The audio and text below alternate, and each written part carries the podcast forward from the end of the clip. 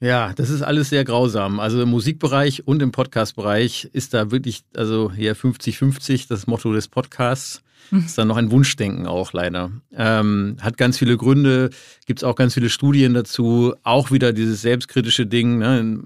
Keine Ahnung, ein Mann, der beim A&R reinkommt und sagt, ich habe hier den Song des Jahrhunderts, den musst du hören, der muss, der geht auf Platz 1 in den Charts, mega oder eine Frau, die reinkommt, ja, ich habe hier einen geilen Song, aber ich, den Bass muss ich noch ein bisschen besser machen und ist jetzt auch nicht ganz perfekt gemastert. So, also es gibt da schon so ein paar vorstellbare Gründe und irgendwie auch da wieder Sozialisierung, die man ändern muss und Encouraging. Willkommen bei unserem Podcast 5050 bei OMR. Wir sind Kira und Isa und zusammen wollen wir in unserem Podcast darüber sprechen, wie wir eine gerechtere Verteilung von Männern und Frauen in der Wirtschaft und in Führungspositionen erreichen, um irgendwann einem Gleichgewicht von 50-50 näher zu kommen. Bei 50-50 interessiert uns immer wieder, wie setzen sich Unternehmen und die Medienbranche aktuell mit Diversity auseinander? Wie ganzheitlich wird das Thema betrachtet und wo werden Diversity-Maßnahmen aufgehangen? Dazu haben wir uns eine Person eingeladen, die bei einem der wohl spannendsten Unternehmen unserer heutigen Zeit arbeitet. Michael Krause ist seit viereinhalb Jahren General Manager Europe bei Spotify. In dem Gespräch erzählt Michael, wie Spotify das Thema Diversity angeht. Er geht auf die Diversity-Maßnahmen des Unternehmens ein, die Hiring-Prozesse und wie das Unternehmen versucht, der Gender Pay Gap aus dem Weg zu gehen. Aber wir sprechen auch darüber, warum es immer noch keine 50-50-Parität in der Podcast- und Musiklandschaft gibt. Zu guter Letzt gibt Michael auch noch Einblicke in seine persönliche Meinung zum Thema Gleichberechtigung und spricht mit uns darüber, wie er versucht, ein Ally zu sein und erklärt, warum er hinter dem Gendern steht und es sich für ihn mittlerweile sogar sehr natürlich anfühlt. Da ich leider aufgrund einer Erkältung ausgefallen bin, hatten wir bei dieser Aufnahme ein Novum, denn Isa hat die Aufnahme alleine durchgeführt. Aber jetzt hört gern selbst rein in das Gespräch mit Michael und Isa. 50-50 bei OMR der Podcast für eine gerechtere Verteilung von Frauen und Männern in der Wirtschaft und in Führungspositionen. Ja, hi Michael, willkommen im 50-50 Podcast. Hallo, danke für die Einladung. Heute möchten wir über deine Arbeit als General Manager Europe bei Spotify sprechen und natürlich die Diversity-Ambitionen des Unternehmens. Und wir fragen am Anfang immer, was fällt dir als erstes ein, wenn du an das Thema Diversity bei Spotify denkst? Vielleicht auch vor allem im Vergleich zu vor ein paar Jahren noch. Ja, also Diversity ist bei uns ähm, Überraschung. äh, ein ganz wichtiges Thema. Ähm, Im Vergleich zu ein paar Jahren hat sich gar nicht so viel verändert. Es ist halt einfach, ich glaube, dass man mehr Konsequenzen von dem, was wir vor ein paar Jahren angefangen haben, schon sieht. Also, dass es sich in die richtige Richtung entwickelt und dass man sieht, dass der Prozess, der gestartet wurde, die Reise, die begonnen wurde, äh, jetzt auch Fortschritte macht und der Weg, der Weg vorangeht. Ähm, aber ich habe ja vor vier Jahren oder vor mehr als vier Jahren mittlerweile angefangen, ähm, und auch da gab schon direkt, als ich anfing, den Diversity Summit und so weiter, ähm, Diversity Inclusion Summit und diverse Maßnahmen. Und ähm, ich glaube, dass man jetzt so langsam schon erste, also man, man sieht immer weiter Erfolge davon. Und das ist auf jeden Fall schön. Das freut mich. Ja, das hört sich schön an. Ähm, seit wann setzt ihr, du hast es gerade schon angeschnitten, seit wann setzt ihr euch aktiv mit dem Thema auseinander? Es hört sich ja nicht so an, als sei es nur ein Buzzword bei Spotify. Genau, ich glaube, bei uns ist es wirklich, ähm, also Diversity und Inclusion ist ja immer sowas, was eigentlich jeder gerade macht. Das ist so ein Vogue und so. Ähm, das, deswegen, also worauf ich schon so ein bisschen stolz bin und glücklich darüber ist, dass bei uns wirklich auch viel gemacht wird und äh, das auch wirklich konsequent nachverfolgt wird. So.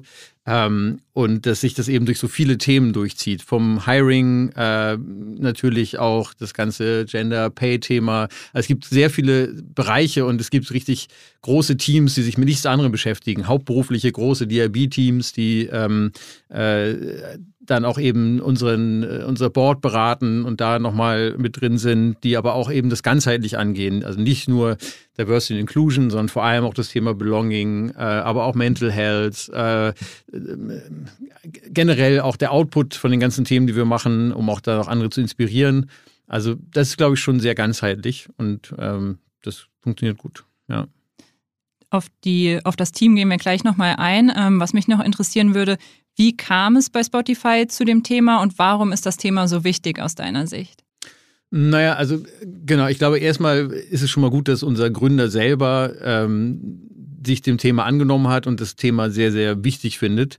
Ähm, das sieht man nicht nur daran, dass viele Initiativen von ihm kommen. Äh, wir haben natürlich auch eine sehr starke und ganz tolle ähm, Personalvorstandsvorsitzende, Katharina Berg, ähm, die auch super äh, Impulse liefert und das Thema auch mega vorantreibt mit ihrem Team.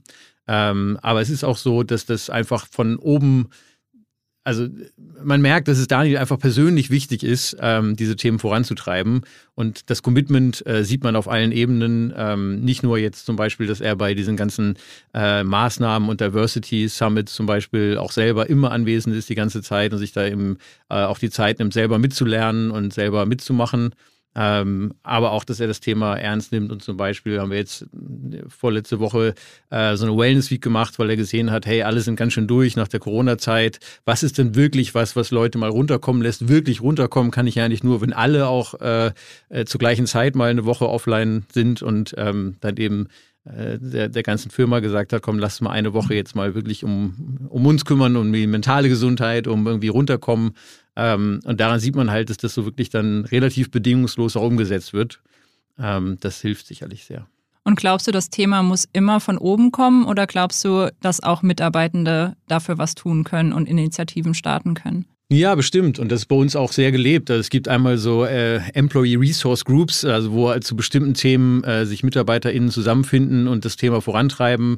Äh, das können ganz unterschiedliche Initiativen oder, oder Fokusgebiete sein. Ähm, das ist dann schon sehr gut und die werden auch sehr gehört. Die werden zu gewissen Themen gehört, wenn zum Beispiel irgendwo ähm, Unklarheiten sind oder wenn, keine Ahnung, doch irgendwas nicht so gut funktioniert, dass die dann auch da ähm, das Forum haben, auch ihre Meinung dazu zu sagen.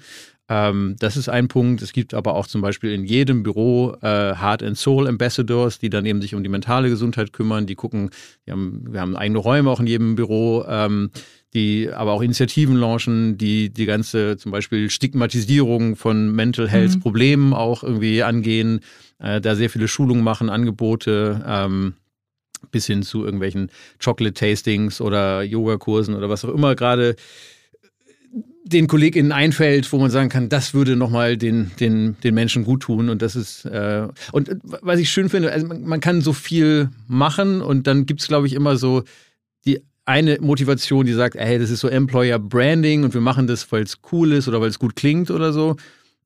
Und das ist natürlich jetzt sehr subjektiv, weil ich jetzt vier Jahre schon da bin. Aber ich habe halt das Gefühl, dass es bei uns schon auch wirklich um die Menschen dann auch geht, dass man wirklich auch möchte, dass die Menschen sich gut fühlen bei der Arbeit und äh, also und auch außerhalb der Arbeit. So Messt ihr denn, wie diese geht. Maßnahmen ankommen? Ähm, ja, auf jeden Fall. Also wir machen ja immer, erstens machen wir regelmäßige Befragungen zu diversen Themen. Ähm, zwei sehr große äh, im Jahr, also so, wo ganz, ganz viel abgefragt wird. Ähm, aber auch so lokal wird natürlich dann immer abgefragt, ähm, welche Maßnahmen sind gut, welche waren schlecht, was wünscht ihr euch mehr, was wünscht ihr euch weniger. Weil wenn du das Thema einzelnen Kolleginnen überlässt, dann ist es ja auch wieder nicht so wirklich inklusiv, weil doch jeder immer so aus seiner Richtung denkt. Und manche denken vielleicht, oh, jetzt heute Abend mal so ein, keine Ahnung, After-Work-Bier wäre total gut. Und dann sagen vielleicht die Eltern äh, so, hm, ja, wir haben halt Kinder so und irgendwie würden wir schon gerne den Abend mit denen verbringen. Und das ist schon voll ein Commitment, dann abends irgendwie bei der Arbeit zu bleiben. Lass doch lieber was tagsüber machen. Ähm, und es ist halt sehr schwer, wirklich auch Angebote zu schaffen, die für alle funktionieren. Und deswegen ist auch dieses so Crowdsourcing und dass alle mitmachen können, glaube ich, sehr wichtig für so eine inklusive Firmenkultur, dass man nicht plötzlich so hat, okay, wir ziehen nur die jungen, wilden äh, Party-People an, weil wir irgendwie auf unserer Homepage haben, hey, und dann machen wir After Work und dann machen wir Party und Offsite und sonst was. Ähm, sondern dass man halt schaut, dass für alle was dabei ist. Ja, sehr spannend. Und ihr habt ja ein eigenes Team für Diversity, Inclusion und Belonging, das sich auch Vollzeit dem Thema annimmt. Hast du Einblicke, wie die aktuelle Arbeit des Teams aussieht und was die tagtäglich oder was die tagtäglich beschäftigt? Mhm, genau. Das ist ein ganz, ganz breites Spektrum an Themen. Ähm, es ist eben auch ein Team, was dann nochmal wieder Subteams hat. Da geht es zum Beispiel ums Inclusive Hiring. Ähm, wie setzt man das auf? Welche Tools gibt es da noch? Welche Unconscious Bias Trainings gibt es? Ähm, gerade Hiring ist auch so, so instrumental natürlich. Erstens, wenn man Richtung 50-50 sich entwickeln will, ähm, dann, dann kann man da schon viel machen. Also vielleicht kann ich da mal so ein paar Beispiele auch nennen. Ähm, wir haben zum Beispiel immer Hiring Committees. Also es ist nicht so, dass ein Manager nur entscheidet, ich möchte jetzt diesen Menschen äh, unter Vertrag nehmen, sage ich mal, sondern es ist immer eine Komiteeentscheidung und diese Komitees werden natürlich auch dann sehr divers zusammengesetzt, dass man möglichst viele Meinungen hat aus einem anderen Land nochmal, äh, anderes Geschlecht, verschiedene, also einfach, dass man guckt, dass man die, die Gruppen da so ähm, zusammensetzt, ähm, dass ein möglichst gutes Ergebnis, möglichst vielfältige Perspektiven rauskommen. Dann ist es so, dass wir die ganzen Lebensläufe, die werden ähm, entsprechend nochmal so anonymisiert. Wir sehen also jetzt gar nicht die Lebensläufe, so wie bunt sind die, wie schön sind die, sondern eher die Daten da draus. Das hilft auch schon mal ein bisschen. Auch wahrscheinlich ohne Fotos. Genau, also dass man einfach die, die Kerndaten in dem Tool hat und dann weiß, okay, das ist so die Berufserfahrung, die der jeweilige Mensch mitbringt. Und was für mich persönlich am hilfreichsten ist, ist, dass wir eine sogenannte Question Bank haben. Das heißt, zu gewissen Themen, die wir abfragen wollen, ob jemand fachlich zu uns passt und, und natürlich auch kulturell und so weiter, ähm, gibt es eine Auswahl an, an Fragen, äh, aus denen ich mir dann so vier, fünf aussuche, je nachdem. Also jeder Interviewer hat so bestimmte Bereiche, auf die er achtet. Und ganz oft merke ich halt in, in so ähm, Vorstellungsgesprächen, dass natürlich diese ersten zehn Minuten da hat man dann entweder immer so ein wohliges, warmes Gefühl im Magen oder man hat so ein bisschen so, ah, okay, so ein mhm. bisschen so. Und das ist halt ganz klassisch dieses Biasing, wo jemand mir erzählt, so, ah, ich komme auch aus Hamburg und ja, ich habe auch zwei Kinder und ja, ich bin ja auch, ich mache ja auch Musik und so. Und dann, ach, das fühlt sich so gut an und dann, ach, schön, ja. Und schon fallen natürlich auch alle Antworten auf einen ganz anderen fruchtbaren Boden und so. Und das ist ja genau das, was wir vermeiden wollen, dass man darüber dann sich quasi seine Klone einstellt, ja, ja. die dann genauso ticken wie man selber.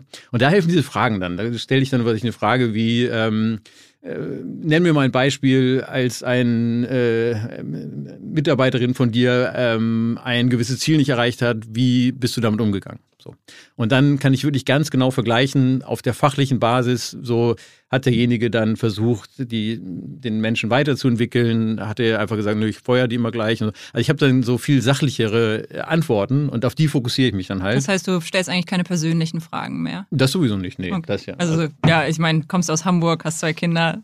Ja, also, also dieser Anfangs-Smalltalk, ähm, ja. es ist, wäre, glaube ich, schon komisch, den jetzt so ganz wegzulassen, auch für die BewerberInnen. Ähm, so, so ein bisschen warm werden ist ja auch ja, zum Beantworten der Fragen gut, aber dieses Warmwerden in Anführungszeichen ist ja auch genau das Gefährliche. Ja. Also den Teil muss man dann versuchen auszublenden.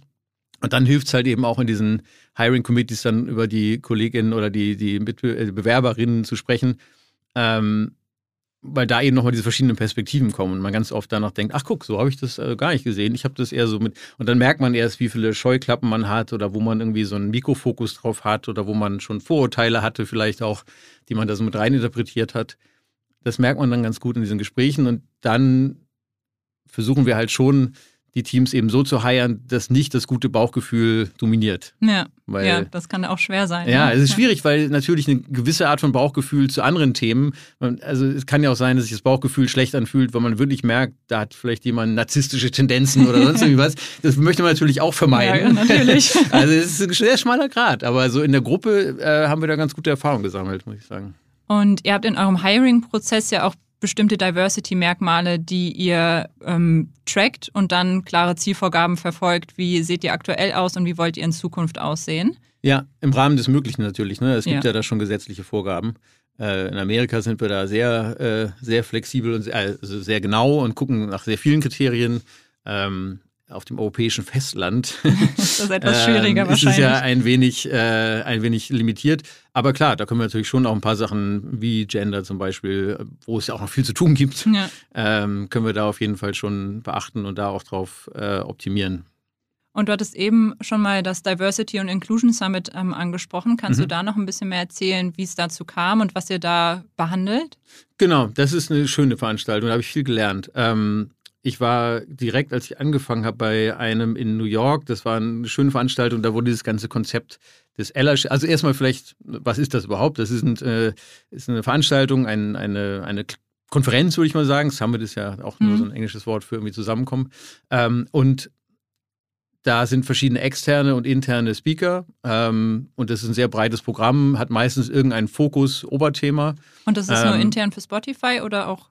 In dem Fall ist das wirklich intern für okay. uns, genau. Und ähm, das, wo ich war zum Beispiel, da war das Oberthema, ging es um Allyship und äh, waren mehrere ProfessorInnen, die dann da ähm, den letzte Stand der Forschung vorgestellt haben. Also es ist sehr viel forschungsbasiert, rational, so, ähm, worum geht's? Ähm, und dann aber auch wirklich so MitarbeiterInnen zum Beispiel, das hat mich sehr beeindruckt damals, ähm, da hatten wir fünf MitarbeiterInnen, die quasi auf der Bühne ähm, so, so Stigmata gebrochen haben. Mhm. Also keine Ahnung, ähm, eine Kollegin hat geschrieben, wie schwer es für sie war, als ihr Vater jung gestorben ist und wie sie dann in der Arbeit damit umgegangen ist. Ein Kollege hat gesprochen, wie er Suchterfahrungen hatte und wie er da rausgekommen ist und so. Also so, das war auf jeden Fall auch ganz befreiend, dass da, also wenn das so, so Role Modeling mäßig auf der Bühne vor unserem Vorstand, vor unserem Gründer, ja. so, dann weiß man, okay, also hier kann man dann ja alles sagen, äh, wenn man möchte. Ähm, ist also ein, ein Safe Space und äh, solche Erfahrungen zum Beispiel waren für mich auch sehr, sehr hilfreich. Ähm, und die, das, ganze, das ganze Wissen daraus und die ganzen, ganzen Keynotes und ganzen Veranstaltungen, aber auch nochmal eine Zusammenfassung und so, die geht dann halt an alle KollegInnen. Und äh, jetzt haben wir in Corona natürlich leider eine Pause machen müssen, beziehungsweise haben dann virtuelle Veranstaltungen gemacht. Ähm, aber nächstes Jahr sollte es eigentlich wieder losgehen und dann auch ähm, in nochmal ein bisschen inklusiver, dass es nicht nur an einem Ort ist, auch so der Nachhaltigkeit wegen, dass nicht immer da alle hin und her reisen müssen, werden wir es dann wohl auch auf die Kontinente nochmal verteilen und in ah, jedem Kontinent spannend. einen machen. Klingt auf jeden Fall sehr inspirierend. Ähm. Ja, ist auf jeden Fall cool, den Horizont zu erweitern und, und ähm, auch mit eben den diversen KollegInnen. Also bei meinem ersten weiß ich noch, habe ich mich so richtig, richtig, richtig schlecht gefühlt, quasi so als alter weißer Cis-Mann irgendwie und alle hatten da so spannende Erfahrungen und hatten irgendwie so ganz viele andere neue Horizonte und so. Ähm, das war schon irgendwie war gut nochmal zu verstehen, so was es noch alles gibt und, und wie man damit umgeht und äh, wie man äh, auch helfen kann, dass ja, das dann äh, demarginalisiert wird. So, das ist auf jeden Fall, war schon, war schon spannend. Ja. Ihr seid ja auch Teil der Equal Pay Pledge. Mhm. Wie geht ihr das Thema Gender Pay Gap an? Genau, also das ist schon auch seit, glaube ich, 2015 oder so äh, länger schon, äh, wird das äh, sehr genau getrackt. Ähm, Schweden ist da ja auf jeden Fall auch, ja. also auch Home Country, äh, immer, glaube ich, schon ein großes Role Model gewesen, was das Thema angeht. Ähm, deswegen fällt es uns vielleicht auch noch leichter, das zu machen, aber das wird sehr genau getrackt, es wird verglichen in den verschiedenen Kategorien, es wird auch immer sehr transparent gemacht, wo wir stehen, wie sich entwickelt hat. Ähm, das ist, glaube ich, bei Spotify jetzt kein, kein Problemthema mehr auf jeden Fall. Und ist es da auch so, dass ihr Gehälter angepasst habt im Nachhinein, wenn ihr gesehen habt, das passt so nicht? Ja, genau. Also das ist ja der Sinn der Sache auch, ja, dass ja. man guckt, dass man da auf die gleichen Level kommt, woran liegt und so weiter. Also da wird dann auch äh, bei den Anpassungen geguckt, dass das in die, sich in die richtige Richtung dann halt eben entwickelt. Ja. ja. und ich hab, war auch auf eurer Website natürlich und ihr schreibt ja viel über das ganze Thema und da waren auch Kreisdiagramme, wo ihr genau zeigt, wie viel Anteil männlich, weiblich ist euer Team in total und natürlich im Leadership. Da hat sich von 2019 auf 20 ja auch einiges getan. Mhm. Wie arbeitet ihr daran, dass die Teams diverser werden? Naja, also das eine ist natürlich das ganze Hiring, was ich gerade erwähnt ja. habe, also dass man sich erstmal Ziele setzt. Also, naja, oder mal anders, lass mal einen Schritt zurückgehen. Also das erste ist ja immer, wenn man das verändern will, dann muss man ja erstmal den Status quo messen. Ja. Also ich glaube, bei uns und generell tut es jedem gut, erstmal zu rationalisieren und zu messen. Ähm, und das ist, glaube ich, der erste Schritt, dass man erstmal guckt, wo stehen wir eigentlich und äh, wo kommen wir her. Ähm, dass man dann Maßnahmen initiiert, wie zum Beispiel Inclusive Hiring, wie zum Beispiel ähm, Support. Es gibt so ein paar Men Mentorship-Themen auch. Äh, gerade so ein neues Mentorship-Tool auch gelauncht, was es noch leichter und, und so ähm, ja, noch leichter macht, äh, auch Mentorenprogramme zu starten innerhalb der Firma. Ähm, das ist sozusagen dann nochmal ein, ein Tool, also verschiedene Tools zu bauen, wie kommt man da hin und sich auch Ziele zu setzen. Also wir haben natürlich so einen OKR-Prozess mhm. und im Rahmen dieser OKRs äh, setzen wir uns dann eben auch Ziele für so People-Themen und das sind eben auch so Diversity-Themen. Wo wir sagen, wo kommen wir her pro Land, ähm, in, welcher, in welcher Ebene. Es geht ja auch immer nicht nur um die, die Chefs-Chefs, sondern es geht ja darum, wirklich äh, komplett durch die Firma durch, äh, möglichst diverses Team ähm, zu haben. Und ja, dann kann man äh, eben mit den Maßnahmen, wie zum Beispiel im Hiring, ähm, sich dahin entwickeln. Und wie habt ihr es geschafft, die Leadership-Prozentzahlen ähm, so zu erhöhen? Was finde ich nämlich ist teilweise echt ein schwieriges Thema, weil man ja nicht einfach Leute, die auf einer Position sitzen, von dieser Position wegnehmen kann. Werden dann neue Stellen geschaffen oder. Ja, also ich glaube, da haben wir natürlich schon den Vorteil, dass wir ja schon eine recht agile Firma sind, die es auch noch weiter viel im Wachstum ist. Das heißt, bei allem natürlich, wie du schon gesagt hast, was wächst, was neu dazukommt, da kann man nochmal gezielt drauf achten. Ähm, aber es ist natürlich auch generell ähm, viel Wandel, viel, viel Möglichkeit, was zu verändern. ähm, weil sich die ganze Firma noch neu findet und neu anpasst und äh, Restrukturierungen. Ähm, also dieses, zum Beispiel dieses Spotify-Modell, dieses, äh, was auch im Internet viel kursiert, ist natürlich auch ein agiles Modell. Es verändert ja. sich immer weiter. Ähm, dementsprechend verändert sich auch das Team-Setup und dementsprechend auch die Teamleitung. Und in diesen ganzen Veränderungsprozessen kann man natürlich das Thema Diversity im Hinterkopf haben ähm, und das dann jeweils implementieren. Das fällt uns vielleicht noch ein bisschen einfacher als in einem Konzern, wo dann Leute auch 30 Jahre bleiben und ähm, keine Ahnung, das alles schon so gewachsen ist. Da haben wir vielleicht auch ein paar Vorteile, das gebe ich ehrlich zu. Und man liest ja in vielen Studien, und es ist ja erwiesen, dass diverse Teams produktiver sind. Hast du das in deiner Arbeit auch schon erfahren? Ja, absolut. Ähm, ja, es ist eine, genau, No-Brainer und in ganz vielen von euren Folgen haben es ja schon ganz viele schlaue Leute auch gesagt ja. und es gibt ganz viele tolle Forschung dazu. Also ich glaube, jeder, der sagt so, ja, warum denn eigentlich und ist doch auch ganz gut und es stimme ich doch ganz gut hier und es läuft doch auch super und so. Ja, ähm, läuft's auch, aber es kann immer noch besser sein und es ist vor allem auch zukunftsträchtiger und bei allen möglichen Risikothemen und bei allen Krisen, die kommen, ist es immer hilfreich, wenn man eben so ein diverses Team hat. Und ähm, ja, ist auch meine Erfahrung auf jeden Fall, ähm, dass man aus verschiedenen Blickwinkeln äh, auf Sachen guckt und dann auch sich dadurch verbessern kann. Also auch wie man mit Sachen umgeht, keine Ahnung. Äh, eins meiner gern genommenen Beispiele ist zum Beispiel, als diese Hanau-Sache passiert ist, dann ähm, wie geht man als Leadership damit um? Wie holt man KollegInnen ab, die das natürlich vielleicht noch mehr betrifft, ja. als, als die, die jetzt so nicht affektiert sind? ähm, so, so zugehen, lernen, besser werden, so, das lernt man ja nur dann, wenn man auch ein diverses Team hat. Das ist schon mal die Grundvoraussetzung und dann ja. muss man halt noch irgendwie zuhören. Das nur zu haben, ist ja auch noch nicht ausreichend. Also da kommt dann dieses Inclusion dazu, dass man halt auch dann ähm, ja das auch nutzt und, und das, das enabled, dass es auch überhaupt so sein kann. Weil es bringt ja auch nichts, wenn ich mir ein diverses Team einstelle und die dann aber ihre Meinung nicht sagen dürfen oder nicht gehört werden oder so, weil dann, äh, dann hat man ja die Chance vertan, die man ja, damit sich wohl. eingekauft hat quasi. Heute möchten wir euch nochmal auf die Eucerin-Frauenstudie hinweisen, die im März zum zweiten Mal aufgelegt wurde. In einer repräsentativen Studie wurden über 3000 Frauen in Deutschland zwischen 25 und 75 befragt und so wurden spannende Einblicke in die Gedanken- und Gefühlslage dieser Frauen gewonnen. Ja, ein Punkt war zum Beispiel, was Frauen selbstsicher macht und äh, den fanden wir ganz spannend.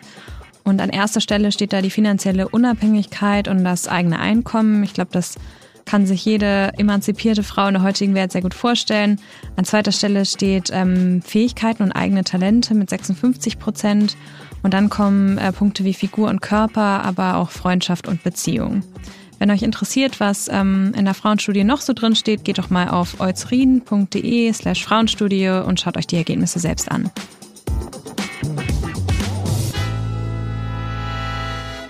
Wir beide kennen uns ja durch den St. Pauli Digitalbeirat und ja. da haben wir vor Ort ja auch schon über deine Aufnahme im OMR-Podcast gesprochen, die ähm, ja teilweise von vielen Menschen zur Kenntnis genommen wurde, aber auch, weil du dort so aktiv gegendert hast. Ja. Ähm, das hast du ja auch gesagt, dass du da öfter darauf angesprochen wurdest und wir hören es jetzt ja auch hier, du ähm, integrierst das Gendern aktiv in deinen Sprachgebrauch.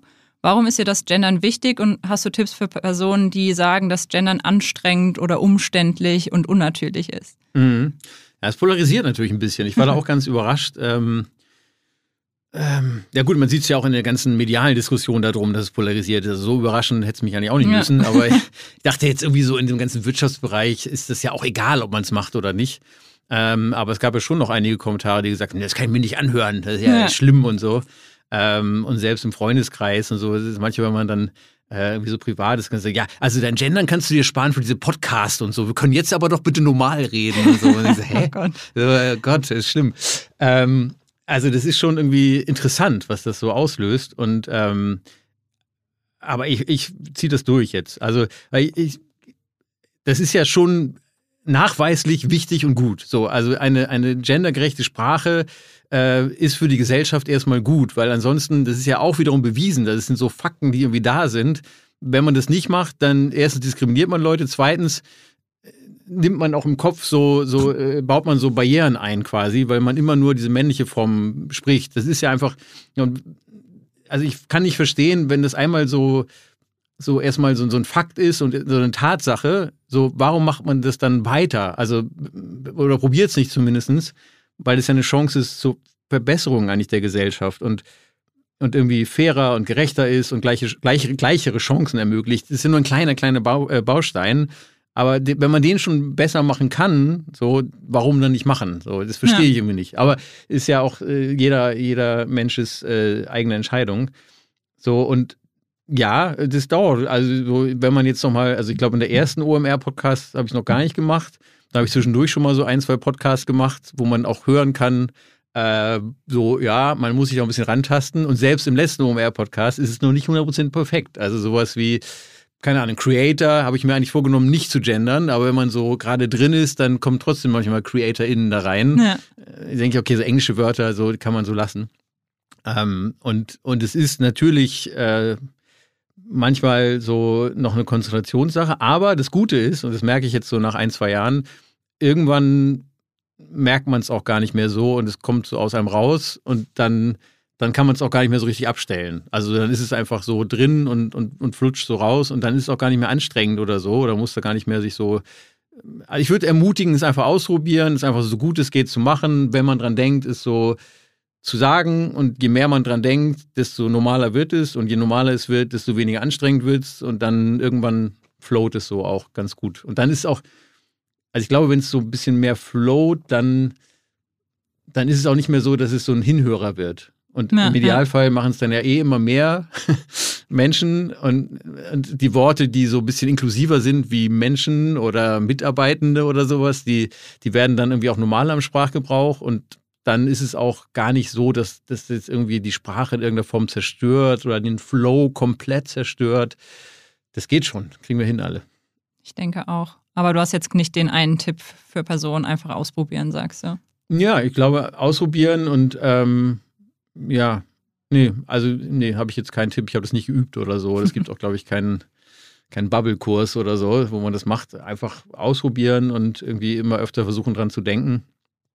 Und ähm, hilft natürlich, wenn es auch mehrere um einen herum machen. Also zum Beispiel meine Spotify-Kolleginnen machen das jetzt ja auch. Und dann, wenn man, dann hört man das auch öfter. Und dann, wenn man es einmal selber nicht gemacht hat, dann wird man von denen wieder daran erinnert, da ja. sie das dann im, im, Satz direkt danach dann wieder richtig machen. Ähm, also es hilft natürlich auch, wenn man so ein bisschen sein Umfeld auch, wahrscheinlich, wenn man jetzt irgendwie in einem Umfeld ist, wo alle nur krass so beim Alten bleiben, dann fällt es auch ein bisschen schwerer. Und witzig ist dann, wenn man in Gesprächen ist, wo man weiß, dass die Leute das irgendwie hassen oder so. Ähm, weil dann muss man sich entscheiden, macht man es trotzdem oder lässt man es noch? Und ich, wie gesagt, ich ziehe es durch, weil ich es auch gar nicht mehr so richtig da rauskomme. nicht mehr so richtig äh, zurück. Ähm, und dann ist es interessant, wie, also hat man interessante Gespräche hier und da. Ja, es polarisiert ja auch auf sozialen Medien. Eben, ja, ja, genau. Es polarisiert in der ganzen Gesellschaft und ähm, ja, ist ja erstmal gut, dass es überhaupt ein Thema ist. Also, ja, und wenn es ja, dann immer mehr machen, dann wird es wahrscheinlich irgendwann normal und dann guckt man im Idealfall so in zehn Jahren mal zurück und sagt, ach guck mal, das war, hatten wir doch mal interessante Gespräche über ein sehr selbstverständliches Thema. Ja, hoffentlich. Oftmals ist es ja so, dass Männer bei Stellenbesetzungen profitieren, da Männer hauptsächlich Männer empfehlen und auch in ihrem Netzwerk haben. Hast du Ideen, wie wir diese Netzwerkstrukturen, die ja oft auf weiße, auf weißen männlichen Privilegien beruhen, durchbrechen können? Mhm. Ja, also erstmal kann man, glaube ich, mal anerkennen, dass es die gibt, die Strukturen. Und ähm, ich habe selber davon viel profitiert. Ähm, und es ist nicht so leicht, da auszubrechen, weil, also zum einen ist es natürlich so, dass ähm, da genau wieder dieses Bauchgefühl kommt, ne? So man umgibt sich mit Gleichen und dann fühlt sich irgendwie entspannt an und dann ist es irgendwie schön und, äh, und easy und so. Und ähm, deswegen tendiert man dazu, das eher zu machen. Ähm, es ist aber genau wie bei allen Diversity-Themen ja auch eher ein Nachteil. Also wenn man immer in seiner Bubble bleibt und immer nur in den männlichen Netzwerken, dann verliert man ja auch eine ganz große Perspektive. Also erstmal würde ich schon mal sagen, da rauszukommen ist erstmal erstrebenswert, weil es einen selber auch weiterbringt. So. Ähm, aber wie kommt man da jetzt raus? Ist ja gar nicht so leicht. Und ähm, das eine ist auch, dass man wieder anfängt, mehr zu verrationalisieren und so hinterfragt, okay, mit wem treffe ich mich eigentlich oft? Und mit wem sollte ich mich eigentlich oft treffen, ähm, aus Gründen, die zum Beispiel das Geschäft, jetzt mal rein im Geschäftlichen, ähm, die das Geschäftliche bedingen. Also mit wem habe ich eigentlich wie viel Umsatz oder mit wem habe ich wie viel Kontakt oder was ist für uns gerade wichtig und dann da so rationalisiert und sagt, mit wem müsste ich mich eigentlich treffen. Mhm. und, und dann gezielt halt da ausbricht aus diesen alten Routinen, ach ja, mit dem ist doch mal nett, da treffe ich mich mal wieder und da, so dass man aus diesem, aus diesem bauchgesteuerten Netzwerken rauskommt und mehr in so ein rationales Netzwerken und dadurch bricht man, glaube ich, automatisch schon aus. Dann wird sich natürlich nochmal verbessern, dadurch, dass natürlich immer mehr Diversity eben auch in der Wirtschaft äh, nach und nach kommt. Da bin ich ganz sicher und das ist auch gut so. Und dadurch wird automatisch im Zweifel dieses Netzwerken nochmal äh, hinterfragt. Dann ist es natürlich auch so, dass man weibliche KollegInnen auch äh, motivieren kann zu Netzwerken und, und äh, äh, encouragen kann zum Netzwerken und sie auch mit einbeziehen kann, aktiv und sagen kann, hier, ich stelle dir den mal vor oder ich ja. stelle dir die mal vor.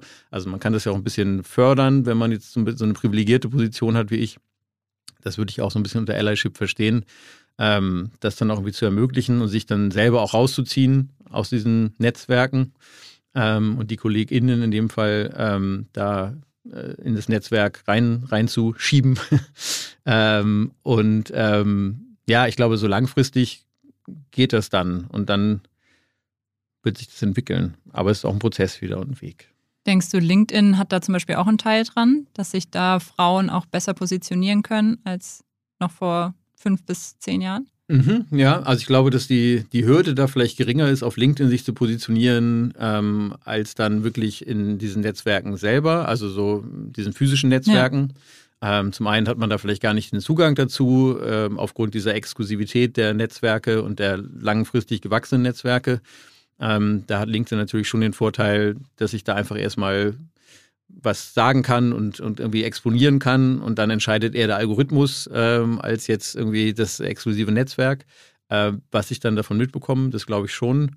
Und die Hemmschwelle ist sicherlich auch nochmal geringer, ähm, da was zu machen, wobei ich auch da die Erfahrung habe, dass so, äh, ist natürlich jetzt auch subjektiv, aber mein Eindruck ist zumindest, dass Männer auch auf LinkedIn noch geringere Hemmschwellen haben zu posten und auch der Ton so der Post doch ein bisschen selbst überzeugter meistens ist. Aber es ist natürlich jetzt auch nur rein, es ist rein subjektiv und es ist rein, ähm, äh, es ist keine, keine Studie oder so, aber vielleicht könnte man das mal analysieren, irgendwie in der Uni äh, gerne mal hier zuhören und mal an, angehen, würde ich mich interessieren, ob man so in der Wortwahl und der Länge und irgendwie der Ich-Bezogenheit da nochmal einen Unterschied sehen kann. Ich würde es nämlich stark annehmen. Also auch da ja, auch da ist die Sozialisierung, die ja nun mal so stattfindet und die anscheinend ja da doch immer noch sehr, sehr drin ist. Ähm, so, auch wenn ich jetzt jemanden befördern möchte, dann sagt der Mann meistens, ja klar, mache ich. Und die weiblichen Kolleginnen oft noch so ein bisschen, ja, aber so, okay, traust du mir das zu? Ja, ich denke mal drüber nach. Um, das ist ja ganz schön große Aufgabe. Sehr viel selbstreflektierter und sehr viel selbstkritischer. Ja, ist ja dasselbe für Bewerbungen, dass man alles, genau. Als Frau eher dann sagt, ja, ich kann nur sechs von zehn Dingen. Genau. Der Mann kann fünf von zehn Dingen und bewirbt sich trotzdem. Ja, genau. Also ich glaube, das ist so äh, bewiesen, dass das gerade noch so ist. Das wird sicherlich in irgendeiner Sozialisierung ja. liegen, die auch ganz früh anfängt. Ähm, aber das muss natürlich auch nochmal ein bisschen gefixt werden. Und da kann man aber auch, das kann man natürlich auch umgehen, genauso wie man mit Introvertierten und Extrovertierten anders arbeitet und den Introvertierten in einem Meeting vielleicht nochmal eher um seine Meinung fragt, aktiv, äh, als immer den Extrovertierten reden zu lassen. So geht es ja auch eben in allen anderen Bereichen. Ja. Mhm. Aber ja, LinkedIn, genau. Also äh, ist, ist sicherlich trotzdem eine gute Chance und, und äh, ist als Medium erstmal vermeintlich auf jeden Fall gleichberechtigter. Wenn da natürlich dann auch die Männer eher dann die Männer-Post liken und sagen, ja, geil und so, dann wird der Algorithmus auch da natürlich im Zweifel geprägt sein. Ja. Der ist ja auch, lernt ja von Likes und Kommentaren und so. Und ähm, da müssen vielleicht die Frauen sich dann auch nochmal supporten und auch, auch aktiv sein und liken und kommentieren und sagen, voll gut und so, damit die Posts dann auch nochmal mehr Visibilität haben. Und natürlich die Männer-Allies, dann die weiblichen Posts. Ja, ja, auf jeden Fall. Ja. Und wenn wir jetzt nochmal zurück zu Spotify gehen und auf den Podcast-Markt gucken, dann ist die Podcast-Welt ja auch eher männlich dominiert. Wenn man da die Top 10 Playlist anguckt, dann sieht man meistens zwei Männer, die miteinander reden. Mhm. Inwiefern achtet ihr denn auf Diversität bei Podcasts im Bezug auf die Hosts und die GästInnen? Ja, das ist alles sehr grausam. Also im Musikbereich und im Podcast-Bereich ist da wirklich, also hier 50-50 das Motto des Podcasts. Das ist dann noch ein Wunschdenken auch leider. Ähm, hat ganz viele Gründe, gibt es auch ganz viele Studien dazu. Auch wieder dieses selbstkritische Ding. Ne? keine Ahnung, ein Mann, der beim A&R reinkommt und sagt, ich habe hier den Song des Jahrhunderts, den musst du hören, der muss, der geht auf Platz 1 in den Charts, mega. Oder eine Frau, die reinkommt, ja, ich habe hier einen geilen Song, aber ja, ich, Bass muss ich noch ein bisschen besser machen und ist jetzt auch nicht ganz perfekt gemastert. So, okay, was wird der äh, A&R, also der das dann unter Vertrag nimmt für Plattenfirmen, so, wie ist der dann wohl so gebiased, wenn da so zwei solche Stimmen reinkommen? Also es gibt da schon so ein paar vorstellbare Gründe und irgendwie auch da wieder Sozialisierung, die man ändern muss und Encouraging und so weiter. Also ähnliche, ähnliches Thema eigentlich. Ähm, aber im Musikbereich ist es äh, schlimm, vor allem wenn man auf die ProduzentInnen guckt, aber auch SongwriterInnen, da ist also noch, äh, da ist noch ganz weit entfernt. Bei den PerformerInnen ist es ja zumindest so, dass es da schon mal auch gute Role Models gibt und äh, starke Künstlerinnen, die auch da irgendwie gutes Vorbild sind und irgendwie die auch da aktiv sind und es ist auch immer mehr geworden und so, weiß ich, tolle Künstlerinnen wie Antje Schumacher oder so, die da auch ja. wirklich so aktiv in dem Bereich ähm, auch sind, ähm, was wir auch supporten mit so zum Beispiel im Musikbereich den, den großen Equal-Programm, das ist ein Förderprogramm für eben dann weibliche KünstlerInnen. Ähm, aber wir haben zum Beispiel auch ähm, in Schweden ein, ein Thema, wo wir auch dann speziell ProduzentInnen in dem Studio, was wir da haben, äh, supporten und da so Kurse machen und also da ist auf jeden Fall viel zu tun, Musikbereich. Aber du hast ja jetzt eher nach Podcast gefragt, weil wir sind ja hier auch im Podcast. Ähm, Im Podcast ist es ähm, nicht ganz so schlimm wie in manchen Musikbereichen, aber es ist natürlich auch noch ein Ungleichgewicht. Und vor allem, das finde ich jetzt am erschreckendsten, vor allem wenn ich überlege, was wir alles gemacht haben schon, äh, wird es jetzt auch nicht besser. Es ja. wird eher gerade so äh, noch ein bisschen schlechter, ähm, wenn man so Charts auswertet und die entsprechenden ähm, äh, Hosts mal sich anschaut. Ähm, ich würde sagen, man kann uns da nicht einen großen Vorwurf machen, weil wir da eben schon sehr viel Wert drauf legen bei unseren Originals und Exclusives ähm, dass es da entsprechend eine 50-50-Parität gibt und da äh, ja schon sehr darauf achten. Ähm, aber ich glaube, da muss sich auch noch was tun. Das ist ein bisschen eine Gewohnheitsfrage natürlich auch. Aktuell sind viele HörerInnen noch eher gewohnt, Männerstimmen zuzuhören. Also auch weibliche äh, Kundinnen hören eher Männerstimmen zu aktuell. Ähm, das ist sicherlich eine Mischung aus Gewohnheit, aber eben natürlich auch Angebot und Role Modeling. Ähm, und da ist auf jeden Fall noch viel zu tun. Aber wir haben viele gelauncht, ähm, viele weibliche Stimmen, weibliche Hosts ähm, und auch sogar auf das, das Thema, ähm, ähm, ja, also nicht nur, nicht nur die Gender-Thematik, sondern auch generell äh, in dem Bereich viel getan. Ähm, aber da geht natürlich noch mehr. Wir haben SoundUp noch als Programm. Da fördern wir halt eben auch Podcast äh, beziehungsweise PodcasterInnen, die aus speziellen Bereichen kommen. Ähm, dieses Jahr zum Beispiel äh, die POC-Community. Ähm, also da, da ist auf jeden Fall äh, einiges in der Mache und einiges sozusagen, was wir tun können. Ähm, auch im Redaktionellen äh, gucken wir halt, dass wir da eine, eine einen Ausgleich haben und, und ein gleichwertiges Programmieren. Aber trotzdem ist in den Charts das noch nicht so ganz angekommen. Müssen wir noch weiter dran arbeiten. Und ihr achtet aber bei euren Original- und Exclusive-Formaten auf Genderparität, wenn jetzt neue ähm, Formate. Genau, also es ist jetzt nicht so, dass wir bei jedem, Ex also bei jedem Exclusive oder jedem Original sagen, das muss jetzt immer 50-50 sein, ein ja. weiblicher und ein männlicher Host. Also wir haben jetzt auch noch äh, Originals gelauncht mit nur männlichen Hosts, mhm. ähm, aber eben auch dann äh, entsprechende weibliche Hosts. Und ähm, genau, das ist schon was, worauf wir achten und wo wir entsprechend, ähm, äh, wo wir auch OKRs haben, Ziele, die wir uns setzen ähm, dass da ja. entsprechend unsere eigenen Formate zumindest äh, auch ausgeglichen sind. Und du hattest gerade noch das Programm Equal angesprochen. Ähm, wir hatten ja auch Anti Showmaker schon im Podcast. Ah ja, also seitdem wissen wir, dass, äh, dass da ein sehr starkes Ungleichgewicht in der Musikbranche herrscht. Ja. Ähm, kannst du da nochmal erzählen, was ähm, Künstlerinnen von diesem Programm haben? Genau, also das ist halt, ähm, wir haben das weltweit äh, und in jedem Land nochmal ein lokales Programm. Und das ist im Grunde, ähm, ja, wie soll man sagen, ein, ein Förderprogramm, wo wir talentierte weibliche Künstlerinnen ähm, identifizieren. Ähm, da gibt es dann einmal eine dedizierte Equal Playliste, also in dem Fall dann Equal GSA für Deutschland, Österreich, Schweiz. Ähm, und dazu kommen dann aber eben noch so On-Plattform-Tools, wo wir dann die äh, Sachen, die wir in Equal nochmal ähm, identifiziert haben, dass die dann nochmal spezielle Promotion-Tools auf der Plattform bekommen und individuell äh, HörerInnen nochmal vorgestellt mhm. werden, mhm. gepusht werden und so weiter. Also es ist so ein, so ein Gesamtprogramm. Es gibt dann immer eine Künstlerin des Monats, die nochmal ein besonders großes Paket bekommt. Ähm, zuletzt war das jetzt Ali Neumann und da gibt es dann halt ja einfach immer so, so äh, Förderthemen und da ist, glaube ich, auch noch viel, ja, viel Musik drin, auch in der Zukunft, mhm. was man da noch weitermachen kann, um das zu fördern und noch, ähm, ja, noch, noch mehr Impact auch zu haben. Ja, sehr spannend. Das war auf jeden Fall schon ein guter Rundumschlag. Am Ende fragen wir ja immer, was sind deine Top drei Ideen, um dem Ziel 50-50, also Gendergleichgewicht in der Wirtschaft und in Führungspositionen näher zu kommen. Mhm. Hast du da Ideen? Ja, also ich finde es so schwierig, das auf drei so, äh, drei so zu reduzieren.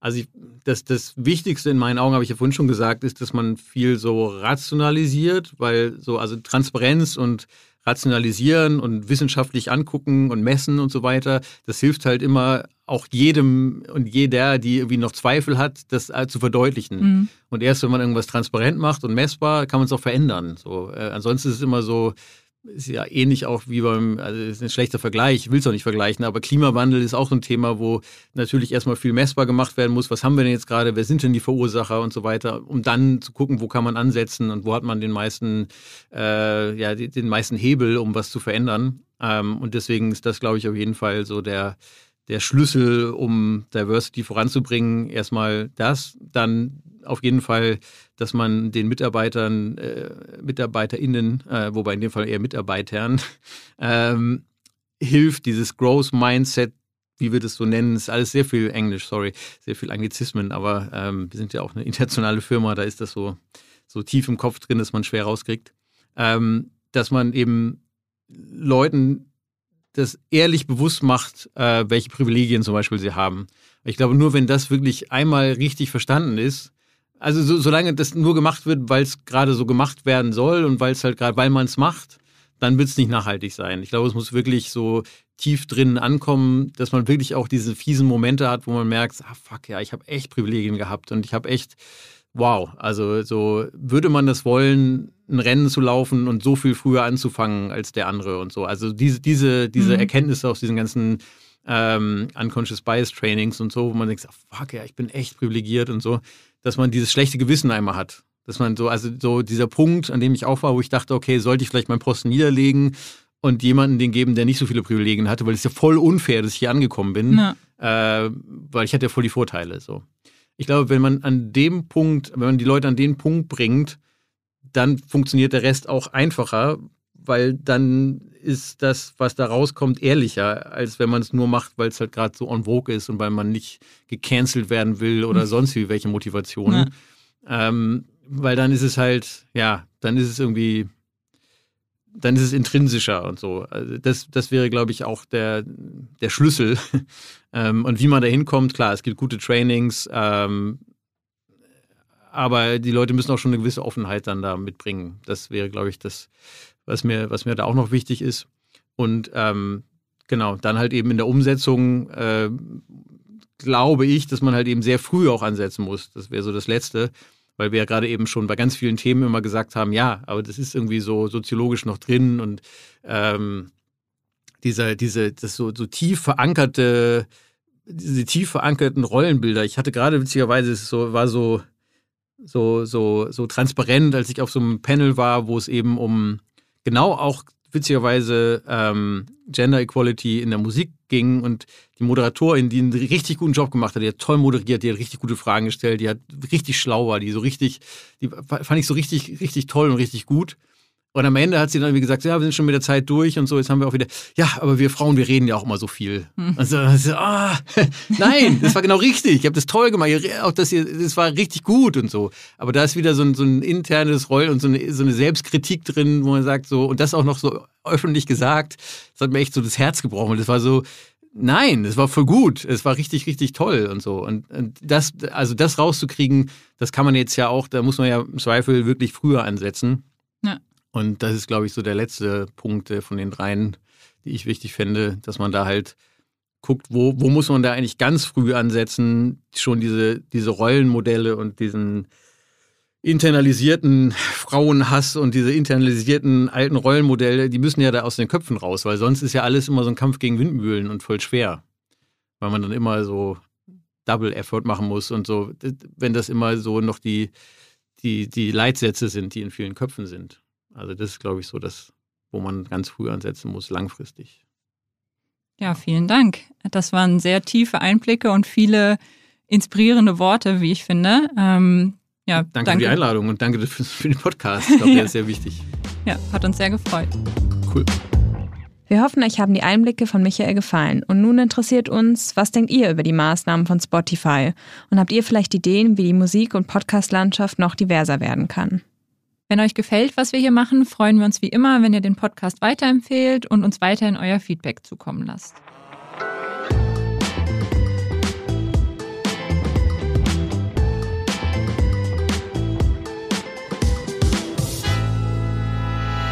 Dieser Podcast wird produziert von Podstars bei OMR.